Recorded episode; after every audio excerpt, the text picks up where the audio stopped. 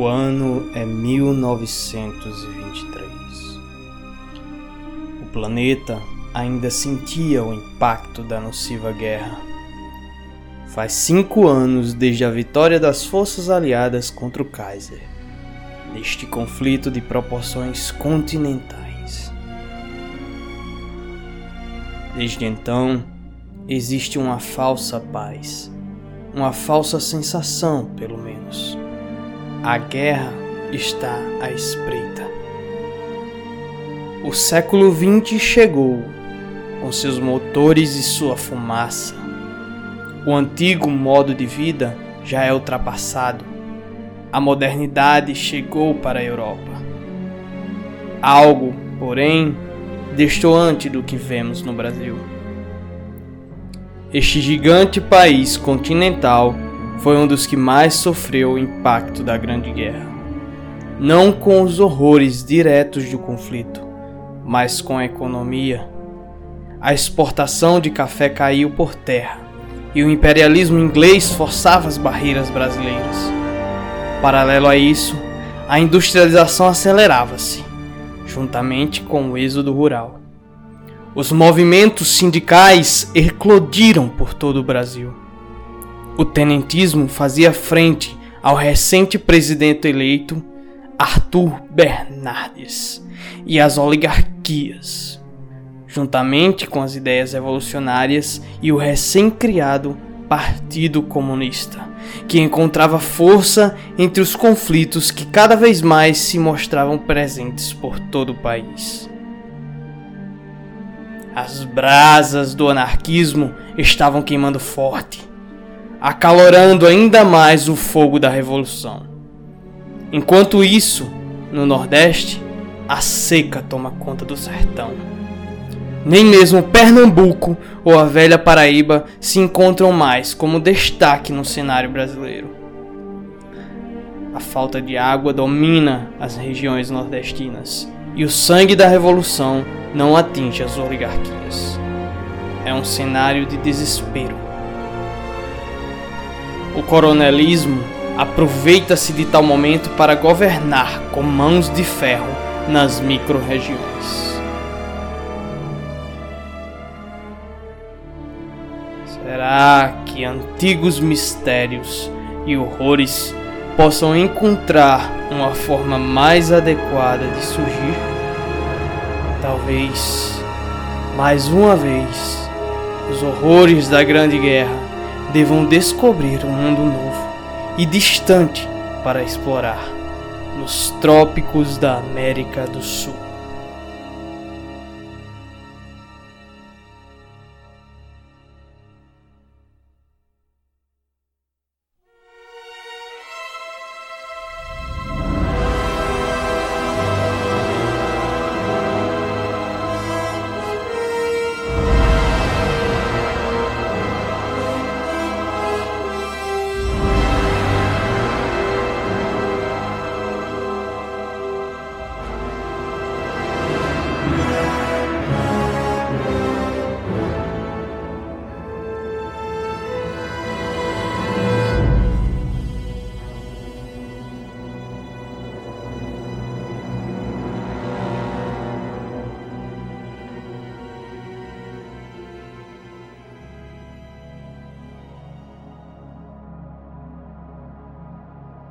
Damião, você sempre viveu recluso, mas você conhecia uma pessoa.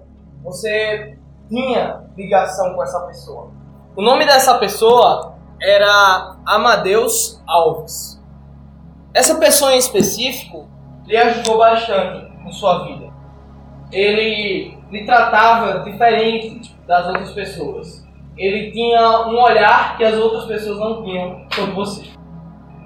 Recentemente, você recebeu uma ligação chamando você até o hospital em que ele se encontrava. Você já sabia que ele estava em um hospital, você sabia que ele estava numa situação precária, você estava bastante preocupado com ele, mas você ainda assim tinha esperança. Ao receber essa ligação, você percebeu diretamente que algo de errado havia acontecido. Talvez ele sempre tenha lhe tratado de maneira diferente, porque ele sempre foi um pouco misterioso, assim como você. Talvez seja por isso que vocês se davam tão bem. Ele chamou ao, ao hospital para que você comparecesse na quinta-feira, às três horas da tarde. Madame Aga. Amadeus Alves chegou uma vez até a sua, até a sua tenda. Ele parecia um sujeito estranho, muito estranho. Estava sempre perguntando e questionando o seu trabalho. E você achava ele muito, muito intrometido. Como se ele perguntasse demais. Mas até que você recebe também uma ligação precisando que você vá nesse hospital. Por essa você não podia perder. Ele está no hospital seria a oportunidade exata para você descobrir qual é a desse velho. Sofia, você conhece há muito tempo a Matheus. Muito tempo. É a que mais conhece no grupo. Foi seu professor.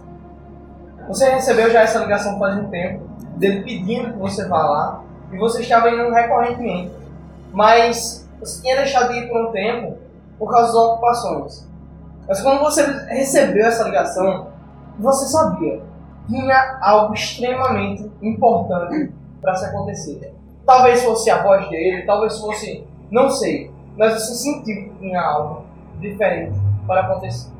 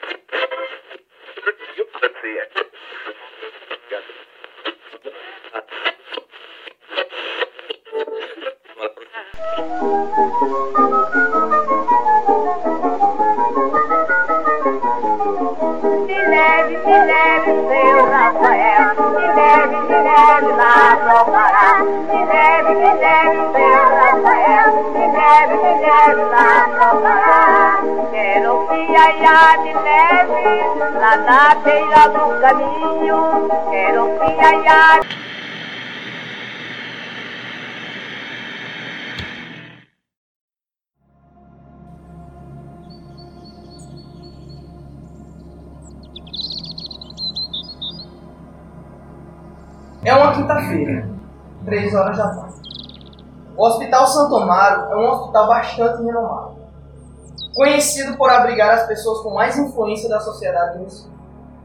Inclusive, está em um quarto ainda mais recluso, só para a família.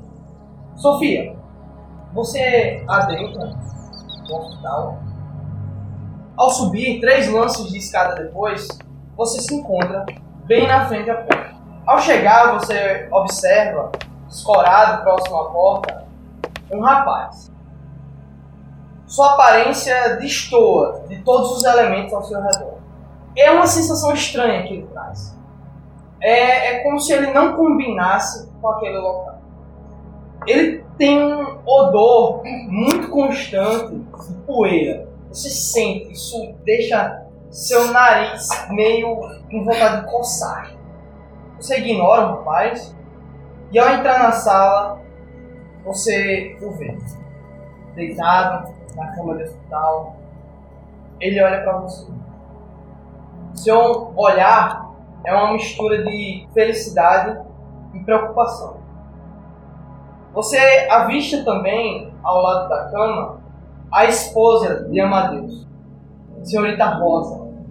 Já é uma idosa, beirando seus 62 anos. Ao lado dela se encontra Bertrand, filho deles, o qual você nunca teve muita intimidade, embora saiba que ele não tem uma presença agradável. Você também vê nessa sala uma mulher. Ela também distou daquele local, mas ela distou de uma maneira agradável.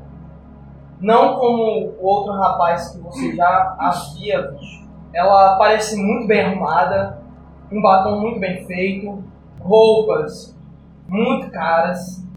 Ela é extremamente prepotente. Você consegue sentir o ar dela muito de longe.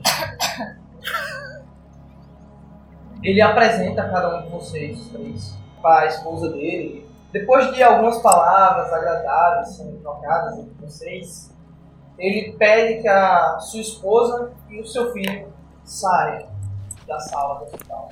Para que deixe ele sozinho com você. Vocês fecham a porta.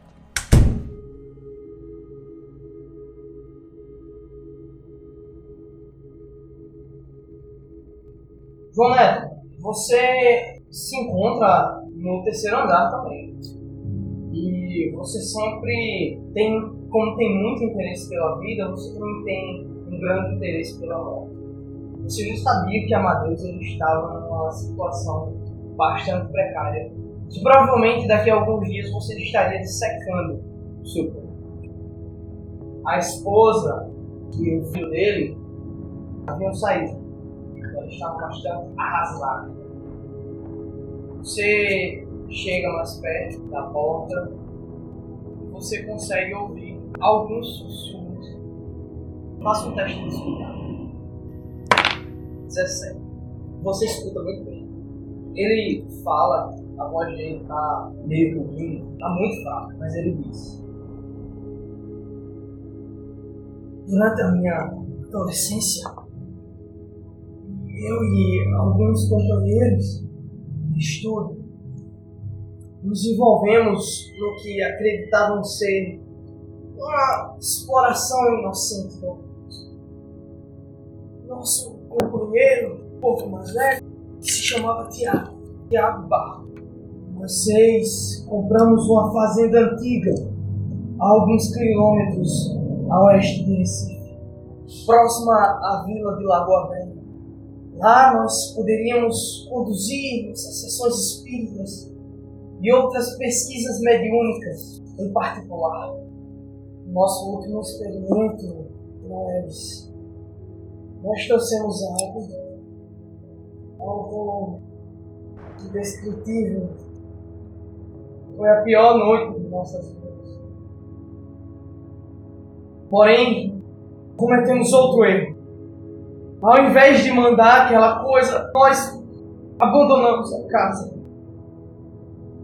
Oramos, ficamos confiantes de que a magia que trouxe aquela coisa para este mundo iria mantê-lo confinado na casa.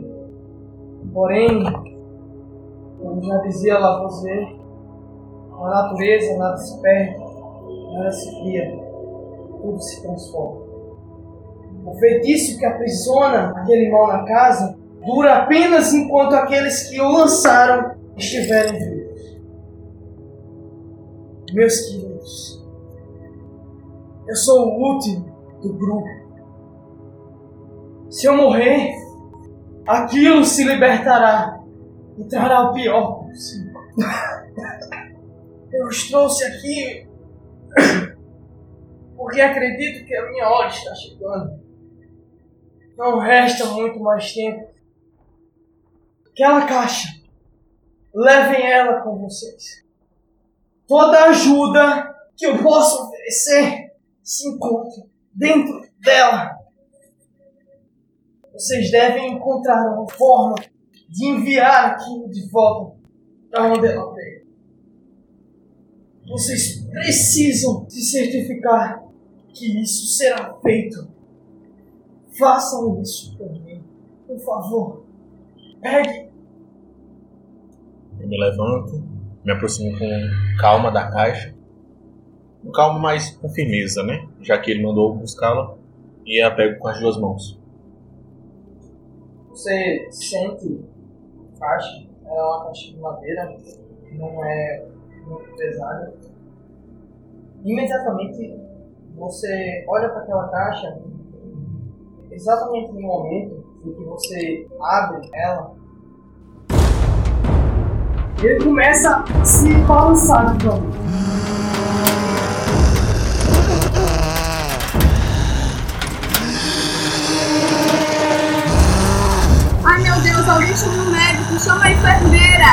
ele se debate, ele começa a gemer, ele começa a se debater, Você nunca viram isso. Eu solto o ataque quando você. Quando você vai segurar ele, ele para.